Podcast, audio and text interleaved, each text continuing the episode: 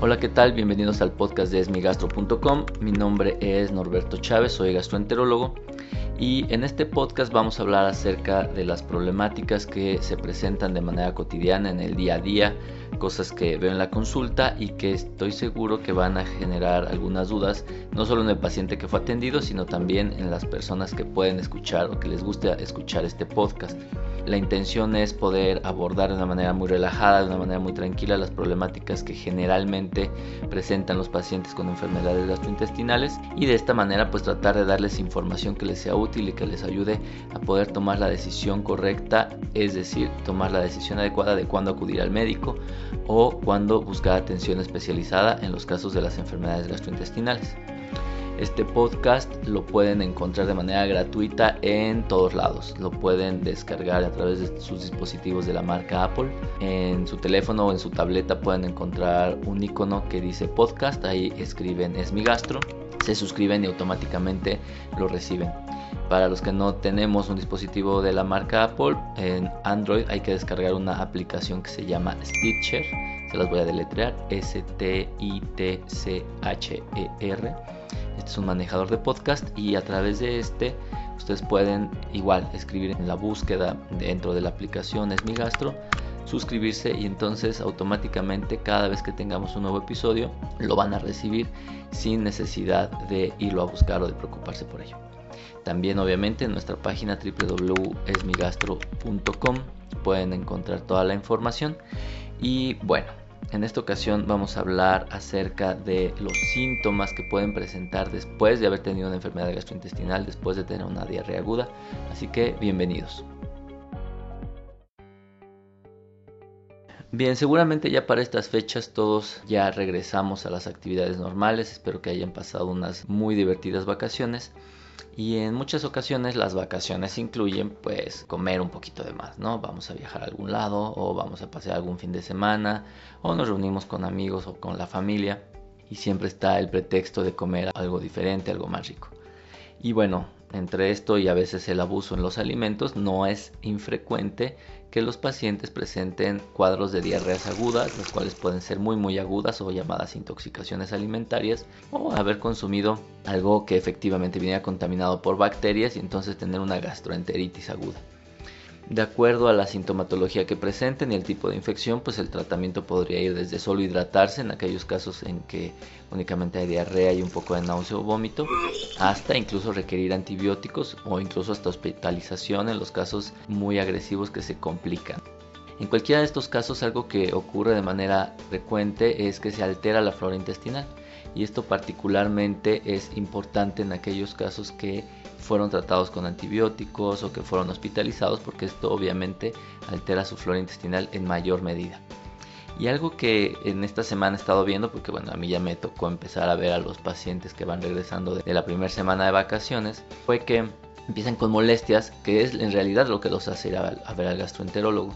¿Cuáles son estas molestias? Las más frecuentes son, primero, cambio en el hábito intestinal, o sea, ya no van al baño de la manera en que iban previamente al episodio de diarrea aguda puede cambiar la consistencia de las evacuaciones y puede haber otros síntomas como distensión abdominal. Estas personas que se, se inflan, tienen mucho gas, se aumenta la cantidad de gasecitos que tenemos que evacuar, puede haber eructos e incluso hasta puede haber dolor abdominal, secundario muchas de las veces a gastritis o reflujo, que en los pacientes que han estado vomitando de manera importante, pues el esófago está recibiendo una cantidad de ácido importante y pues evidentemente le va a ocasionar síntomas. Es muy importante estar pendiente de esto porque es algo que ocurre con mucha frecuencia y todavía puede ser aún mayor porque hay casos, de acuerdo al tipo de infección, particularmente en aquellos que fueron infectados con salmonela, en que pueden eh, presentar algo que se llama síndrome de fatiga crónica. Es una enfermedad, una entidad que se caracteriza como su nombre lo indica por una fatiga que va de pues, sencillamente tener un poco de dificultad para realizar algunas cosas hasta la incapacidad completamente. Y se sabe que puede estar asociada a algunas infecciones gastrointestinales. Entonces, pues como pueden ver, los síntomas de las infecciones gastrointestinales no solo se limitan al episodio agudo, no solo se limitan a la diarrea, al vómito, a la náusea, a la fiebre, etc. También se pueden asociar a otras cosas como molestias gastrointestinales, pero también a otras molestias que no parecían ser gastrointestinales como la fatiga crónica. Algunos pacientes después de un cuadro de diarrea aguda pueden presentar dolores musculares importantes.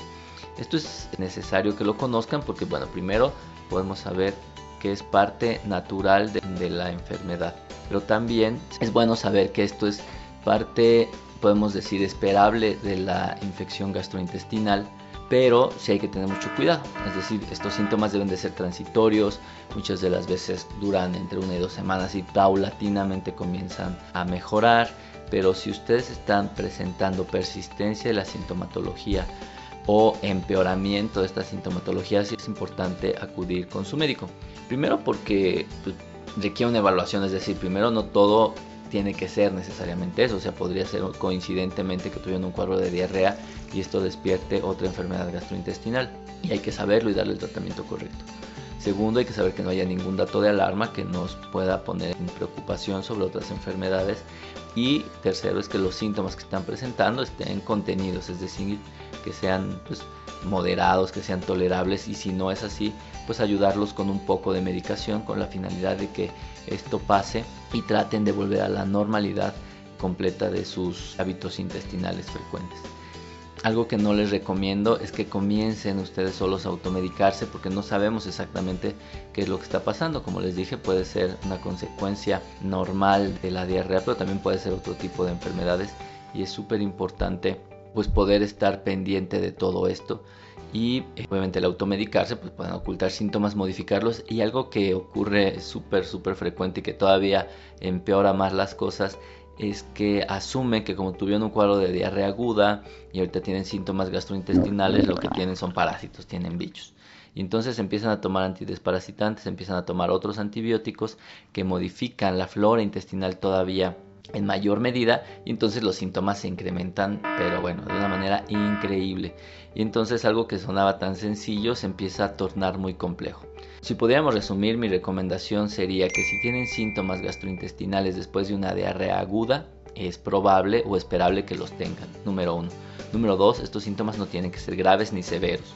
Número 3. En caso de persistencia o que sean muy severos o muy graves, sí es importante que los vea un gastroenterólogo únicamente primero para evaluarlos correctamente y darles algún manejo en caso de que lo considere así necesario.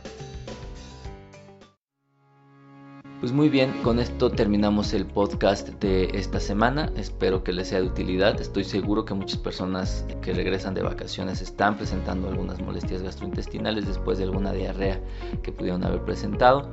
Si es así, si es su caso, bueno, espero que esta información les haya sido de utilidad. Si lo que les está ocurriendo es al amigo de un amigo, entonces lo que les pediría es que le compartan este podcast al amigo de su amigo, porque seguramente le puede ser de mucha utilidad con esto me despido. Espero que pasen una muy buena semana, que ya estén completamente integrados a sus actividades y nos escuchamos hasta la próxima.